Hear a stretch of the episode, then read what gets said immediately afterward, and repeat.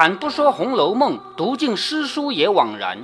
欢迎走进猫哥祥说《红楼梦》，我们一起品味中国古典小说的巅峰之作。好，《红楼梦》呢，在这里提到了以前的一种病啊，叫天花。我们现在离天花已经几十年远了。现在天花，人类战胜天花以后呢，在整个地球范围内已经没有天花病毒，但实际上。人类没有敢把这个病毒彻底灭绝掉，因为什么呢？在地球上任何一种生命，我们往大里面说吧，熊猫，你说熊猫就让它灭绝了，有有什么了不起的？是不是啊？可是作为一个物种，你要知道，灭绝以后再也不可能再回来了，对不对啊？比如恐龙，你不管多么喜欢恐龙，它也不会再回来了，是不是啊？嗯。所以熊猫虽然说熊猫没有什么大的价值，你说它能干什么？什么也做不了。但是我们不能眼看着一个。物种消失，说不定将来有一种说不出来的作用呢。所以天花这种病啊，并不是说真的在整个地球范围内把它灭掉了，而是在美国和苏联有两个实验室依然在培养天花病毒。所以有很多科幻小说，还有那个科幻电影，都拿这个做文章。假如有一个坏人，现在啊，现在有一个恐怖分子冲进美国的那个实验室，把天花病毒偷出来往人间一撒的话，地球上可能又要死掉一半人。因为现在现在的新一代人，像你这一代人是没有得过天花的。你虽然种了一个痘啊，但是你这个种的痘跟以前那个痘相比，究竟有没有那么好？或者说，究竟是不是对现在新的天花，这么多年过去以后的天花，究竟有没有抵抗力？没有人做证明，没有人证明过，是不是啊？所以有些科幻电影、科幻小说就这样的：说我如果闯进美国、闯进苏联去，现在没有苏联了啊，闯到他那个实验室，把那个偷出来往人间一撒。很有可能就是一个地球一半人死掉，因为在欧洲就有过黑死病死掉四分之三的人的，一个欧洲死掉四分之三的人，你说说看四分之三什么概念啊？是不是啊？什么概念？就是原来整座城市整座城市的死去啊，就这样四分之三是什么？基本上就把城市给死绝了，因为农村是人与人之间距离比较远，不容易传播，是这样子造成的，是吧？所以我们就提到了牛顿了嘛？牛顿为什么能活下来，逃回农村了嘛？而牛顿逃回农村的时候，他在家研究研究研究，发明了数学上的微积分。微积分现在是很重要的一个数学工具啊！你，呃，中小学都不会学，要到大学才会学啊。对了，嗯，我听说过一个故事，他说牛顿，呃，那，嗯，他在哈，我也不记得什么期间的，呃，回家哈，呃，就和做三棱镜实验。三棱镜实验是不是那个时候做的？我还真不知道。但是数学上的微积分的的确确是那个时候他在老家发明的。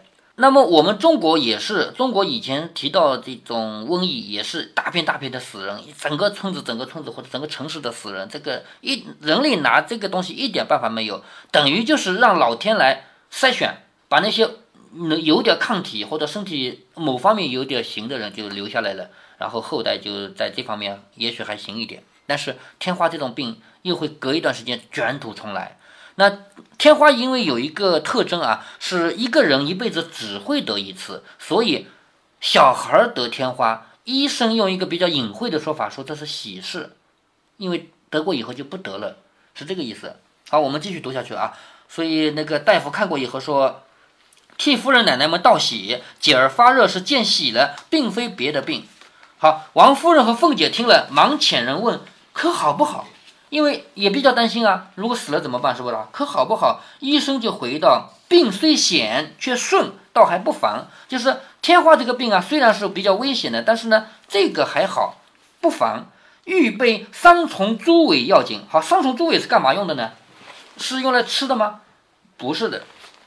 我们中国古代不光中国啊，世界各国其实都一样。在治不好这个病，也不知道原理的情况下，就相信鬼神，对不对？西方国家不也是吗？认为这个天花是什么？是有一个神叫斗神娘娘，是这个人管的，他让谁得就谁要得，他不让谁得谁就不得。所以准备这些。这个是西方的。斗神娘娘是中国的。嗯。我是说中西方都一样，在无法解释某些现象的时候，就把这个事归为鬼神，对不对？好。他们准备双虫猪尾，双虫就是那个蚕啊，就是吐丝的那个蚕啊，还猪尾巴。准备这个呢，其实是为了供奉斗神。供奉斗神以后，请斗神娘娘把这个天花带走。凤姐儿听了，顿时忙将起来，一面打扫房屋供奉斗枕娘娘，一面传与家人祭煎草等物。好，有禁忌的，什么禁忌呢？油煎和草不能吃，那说不定这一段时间就吃凉拌菜了，是不是啊？还有煮的、蒸的，也许能吃啊。祭煎草，一面命平儿打点铺盖衣服和贾琏搁房。好，这个也是一个我们看来不能理解的，就是王熙凤和贾琏两个人要分开，因为。他们的观念里面，或者那个时候的传统啊，家里有人出豆子了，那两个人是不能够住一起的，还要分开，要分房。一面又拿大红尺头给奶妈和丫头亲近的人裁衣服，穿红的，穿红的估计也是那个时候的一种风俗啊，就说家里有人出豆子了，要出要，嗯，就是想要治这个病的话，那么一家子人，包括仆人什么的，全部穿红的。这乔姐也穿红的吗？这我就不知道了啊！外面又打扫净室，款留两个医生，就是在外面打扫了屋子，把两个医生养在家里，轮流斟酌诊脉下药，十二天不放回去，就是把这个医生养在家里养了十二天，不让他走。贾琏只得搬出外书房来斋戒。好，斋戒是什么意思？斋就是吃素，就是吃蔬菜啊这样的东西，吃素。戒也是这个意思啊，斋戒。凤姐儿与平儿都随王夫人日日供奉娘娘。也就是说，按照他们的规定是贾琏这个男的搬到外面去，不允许吃荤的，也不能碰老婆。然后呢，凤姐和平儿他们呢，就天天在那供奉窦整娘娘，就是那个菩萨。但是贾琏呃什么时候都不能离开女人。哎，所以这个要讲到这里吧。那贾琏他只要离开凤姐呢，就要寻事儿，就是他这个人一会儿都离不开女人的。离开凤姐就要寻找事情，独请了两夜，请就睡觉啊。独自睡了两夜，就十分难煎熬，便将小厮们中有清俊的，就长得帅的拿出来出火，什么意思啊？搞同性恋，实在没办法了就搞同性恋。不想好 那些丫鬟呢？嗯，那个在这段时间内是没有丫鬟服侍的，就是全部男女隔开的。不想荣府内有一个极不成器的破烂九头厨子。好，这里提到一个人，一个厨子，厨子是烧饭的人嘛，是不是啊？这个厨子呢，他也不是什么像样的人，估计呢什么也做不好。他有一个毛病，就是爱喝酒，一喝酒醉醺醺的。他的名字叫多官啊，这个姓多啊，多官这个。官这个这种名字，就是古代那些，就是有的人家给小孩起名叫什么官什么官啊，保官啊什么官的，不是说真当官啊，就是这个名字。我想起呃戏里面那个就是演戏的人，呃，那个叫灵官是吧？演戏的十二个人都叫官，后面会提到啊，都叫官。这个多官呢就这样的名字，人家见他无能，就喊他多魂虫，魂虫就是就是糊涂虫的意思啊，因为他是多官嘛，就叫他多魂虫。因为他自小父母给他娶了一房媳妇儿，今年才二十来往年的年纪，就是多魂虫的老婆才二十来岁年纪，生的有几分人才，就是看起来挺漂亮的，见者无不羡爱。就是这个多魂虫啊，他的老婆二十岁年纪左右，因为长得漂亮，所以看到的人没有哪个不羡慕不怜爱的。他这个人生性轻浮，最喜欢拈花惹草。好提到的这个多魂虫的老婆，不是二十岁的一个美貌姑娘吗？这个人最喜欢拈花惹草。你看，如果是一个男的喜欢拈花惹草，我们也听说过吧？哪有一个女的喜欢拈花惹草的？是不是啊？好多魂虫这个人又不管，多魂虫这个人前面就提了啊，他这个人是什么事都不管的，也只要有酒喝就可以的。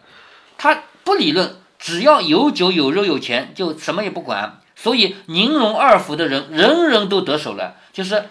这个多魂虫的老婆，宁荣二府的所有男人都跟他有一腿，是这样的关系。因这个媳妇儿美貌异常啊，长得很漂亮，又轻浮无比。轻浮就是人不正经。这个多魂虫的老婆是既美貌又不正经，人人都喊她叫多姑娘，就是她不是多魂虫的老婆吗？就叫多姑娘。那这个多姑娘两个意思了，一方面她是多魂虫的老婆，姓多吗？另一方面。随便哪个男人都可以跟她上，就是多姑娘，对不对？就这个意思。如今贾琏在外面煎熬，往日也曾见过这个多姑娘，失过魂魄，因为她长得还可以嘛，是吧？我贾琏往日也见过她，但现在在外面煎熬嘛，他以往是怕自己的老婆，也怕那些就是旁人，就不曾下手。那多姑娘也曾有意于贾琏。好，你看啊，多姑娘这个人，她不是。前面说过的，他是轻浮无比嘛，所有男人他都上嘛，是吧？所以他也曾有意于贾琏，只恨没空。什么叫没空呢？因为贾琏这个人，老婆管得紧紧的，时时刻刻看住了，是不是？只恨没空。好，现在好消息来了，今闻的贾琏挪在外书房，就是贾琏不是这个十二天不能跟王熙凤在一起吗？对不对？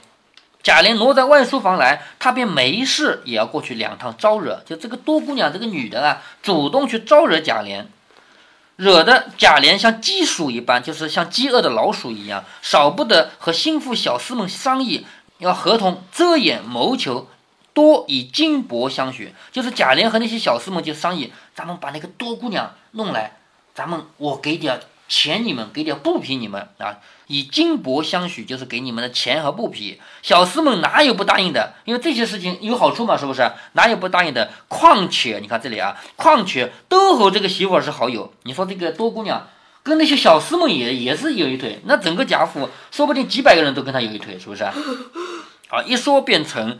当天夜里二鼓人定，二鼓就是打二更了。二更的话就是九十点钟了嘛。到二鼓人定的时候，多红虫醉昏在炕。贾琏便溜来相会，你看这个写的也也有点不堪啊！你说贾琏和多姑娘两个人到哪里去相会不行，就跑在多红虫家里。多红虫喝醉了酒，躺在家里，就人还在家呢，他们就跑到那去相会去了。进进门一见其态，早已破飞魂散。什么叫破飞魂散呢？我们平常说一个人吓得魂飞魄散，是不是啊？这个不是吓得魂飞魄散，是什么？是因为又看到一个是。帅哥，一个是美女，两个人一起一见面，什么都不要了，叫破飞红散，也不用情谈款序，便宽衣动用起来。好，这个写的不堪啊。我们知道，古代哪怕是妓院，他也不会这么直接，就是妓院和妓女那些东西。假如贾琏啊去妓院里找妓女，那找到妓女，一般来说也是怎样的？先喝点酒，唱个曲子，先要陪着玩玩，好像摇摇骰子，赌个博。然后才会去做那些肮脏的事情，但是贾琏和多姑娘呢，连这个都免掉了，直截了当的了。所以在这里我们就看出来，多姑娘其实还不如妓女呢，知道吗？只不过她没有卖到妓院里去而已。所以这里说也不用情谈款叙，就不用去说些什么，也不用说两个人谈谈感情啊什么的，不用唱唱歌啊，不用喝喝酒，什么都不用了，就直接宽衣，就衣服脱了。谁知这媳妇儿天生有奇趣，一见男子靠近，便变身筋骨瘫软。就是男人靠近她，她自己就软掉了。就是这个女的本来就这样的人，这样，然后呢又淫态浪言，压倒娼妓，娼妓就是妓女啊。也就是说，多姑娘这个人比那个妓女还要妓女。诸男子岂有惜命者哉？就是男人碰到了这样的女人，连命都不要了吗？那贾琏恨不得连身子都画在她身上。那媳妇儿故作浪语，这个媳妇儿啊，就是多姑娘啊，故意胡说八道，在下面说你家女儿出花供着娘娘，你也该祭两天，倒为我脏了身子。好，什么意思啊？按照规矩啊，既然乔姐出天花，她要搬到外面来，为什么搬出来？还不是因为要斋戒吗？是不是？斋戒我们前面说过，斋戒是吃素不吃荤的。那除了吃素不吃荤以外，连这个事儿也不能做的。知道吧？所以这个多姑娘就故意惹他，故意说他，说你家女儿出天花，你供着娘娘，你也该祭两天，你这两天也该祭祭啊！你为我张了身子，快离了我这里吧！还还故意说这个话，其实是反话啊！贾琏一面动，一面气喘吁吁地说：“你就是娘娘，我哪里管什么娘娘？你看这个胡说八道的就来了，是不是？”那媳妇越让贾琏丑态毕露，一时事毕，好是一时做完了，两个人又海誓山盟，难分难舍。此后遂成相契。好，最后六个字，此后遂成相契，什么意思呢？从今往后，贾琏和多姑娘肯定不止一次，这个十二天很有可能是天天。好，一日大姐独进搬回。什么叫独进搬回呢？就是天花好了，天花的人一般来说会长疤的，这个你知道吗？呃，知道。啊，天花的地方皮肉会烂开来嘛，然后好了以后会长疤。那么一天，大姐就是就是乔姐啊，独进搬回，也就是天花好了，十二日以后送了娘娘合家祭天祭祖。好，一家子都要祭天，要感谢祖宗，终于把这个窦给赶走了嘛，还要还愿焚香庆贺，放赏以毕。好，要庆祝这个病好了，同时呢，也要给下人赏银，因为碰上好事都要赏一些别人仆人啊，还有穷人嘛。贾琏人复搬进卧室，好，十二天过去了以后，这个病好了嘛，贾琏又搬进卧室来，接了凤姐。正是俗话说“新婚不如远别”，什么意思呢？有另外一句话说“远别胜新婚”，也就是如果夫妻两个人分开时间长了，又到一起，那就跟新婚夫妻是一样的了，更有无限恩爱，自不必繁叙。好，作者说这个不用提了，反正两个人很恩爱。到了第二天，凤姐往上屋去了以后，哈，早上嘛。早上，凤姐都要去给老太太和太太请安的，是不是？往上屋去了以后，平儿收拾贾琏在外的衣服铺盖，就是他在那个地方住了十二天，那个地方不是有床吗？是不是？平儿去帮他收拾的，不曾往整套中抖出一绺青丝来。好，他整套里面一抖，长头发出来了。你说贾琏这个人，他在那个地方睡个十二天，床上还有别人的头发，那正常吗？肯定不正常吧？是不是？抖出为什么说不正常？一绺青丝不是一根头发，不是掉头发，从整套中掉出一绺青丝来。这个青丝指的是头发，但是不是一根头发。古代经常有人把自己最贴身的东西送人，比如说手指甲，手指甲有什么好送的？但是你要知道，古代人的东西不随便送人，像手帕这样的东西都不能随便送人。那手帕都不能送人，手指甲当然更不能送人了。所以送人就意味着海誓山盟。有的人把自己的头发稍微剪下一小撮，不能多剪，因为古人认为头发是不能剪的，是不是啊？嗯。那么如果说像我这个头发一辈子不能剪的东西，我都愿意送给你，那什么关系啊？不就是情人关系吗？是不是啊？所以平儿在贾琏住过十二天的房间里面，居然去弄出一绺青丝，就是一撮小头发来，那就明摆着这十二天有人跟他偷情，送了头发给他，是不是啊？所以平儿就知道了，连忙拽在袖子里面。平儿这个重这做的很重要啊！如果这个事儿被王熙凤知道了，你要猜猜什么结果？王熙凤这么厉害的人，是不是啊？她是看着贾琏的，怎么允许贾琏做这种事情？所以连忙藏在袖子里面，便往这边房内来，拿出头发来，向贾琏笑着说：“这是什么？就是去逗贾琏。这是什么？”贾琏看着，连忙就抢。因为这个事儿是证据嘛，是吧？罪证嘛，连忙要抢，平儿就跑，被贾琏一把揪住，按在炕上，掰着手就夺，就抓在手里，一个掰掰着手就夺，口内笑着说：“小蹄子，你不趁早拿出来，我把你膀子给撅折了，就是我把你的手给掰断了，我也要把你的东西拿来。”平儿笑着说：“你就是没良心的，我好意瞒着他来问你，倒赌恨，是什么？我没有告诉王熙凤哎，我如果重新告诉王熙凤，我干嘛来告诉你呀？是不是？”我是瞒着他来问你的啊！你居然跟我这么恨，说你只赌恨，等他回来，我告诉他，看你怎么着。你不是对我这么狠吗？你对我很好了，我等他回来了，我告诉他就等王熙凤回来了，我告诉他，看你怎么着。贾琏听说，忙陪笑的央求说：“好人赏我吧，我不赌狠了，就是我不对你狠了，你快把他给了我吧，就是千万千万不能让王熙凤知道。”一语未了，只听凤姐的声音进来，好，王熙凤来了。贾琏听了松手，平儿起身说：“贾琏赶紧松手，不能再两人抢东西。如果两人再抢东西被王熙凤发现了，就你们抢什么？那么就露馅了吗？是不是？赶紧松手起来。好，平儿也起来，凤姐儿已推了进来。凤姐儿已走进来，命平儿打开匣子，替老太太找样子。什么叫样子呢？就是花样子。有了花样子才能绣花嘛。替老太太找样子。平儿答应了，找的时候，凤姐儿见了贾琏，好哦，原来贾琏也在这里了。忽然想起来，就问平儿说。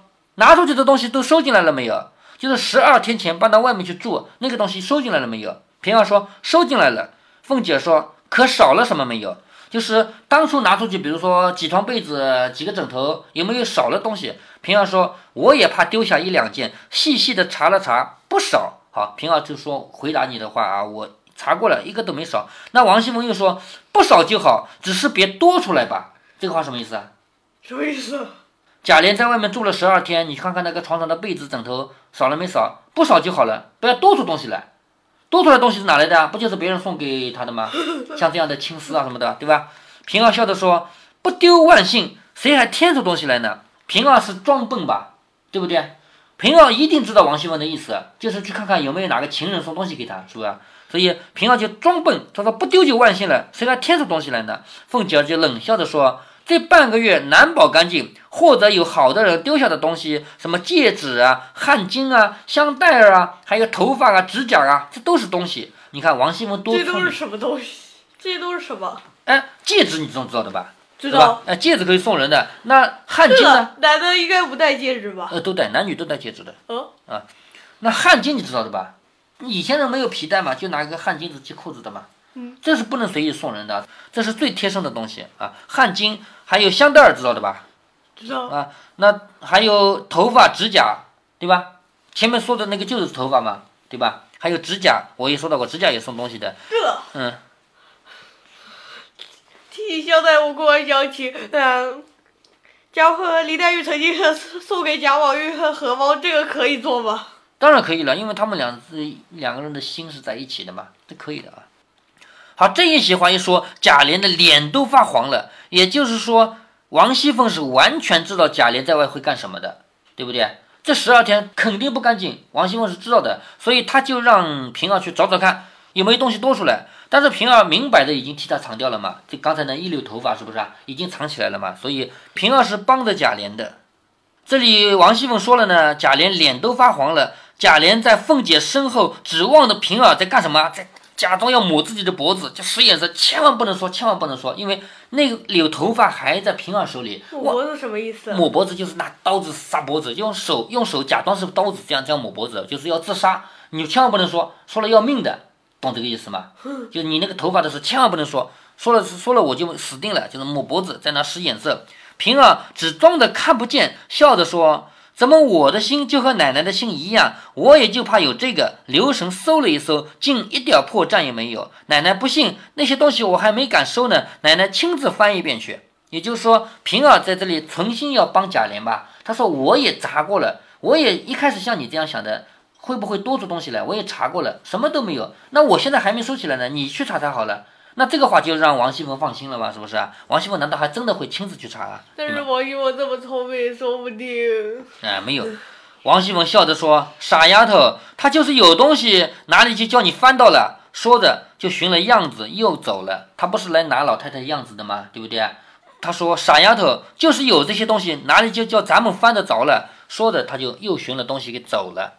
那这一小段到这里呢还没有结束啊。平儿因为那绺头发还在平儿的手里，接下来呢，王熙凤走了以后，平儿和贾琏还要为这个一绺头发还要继续发展下去。我们先读到这儿。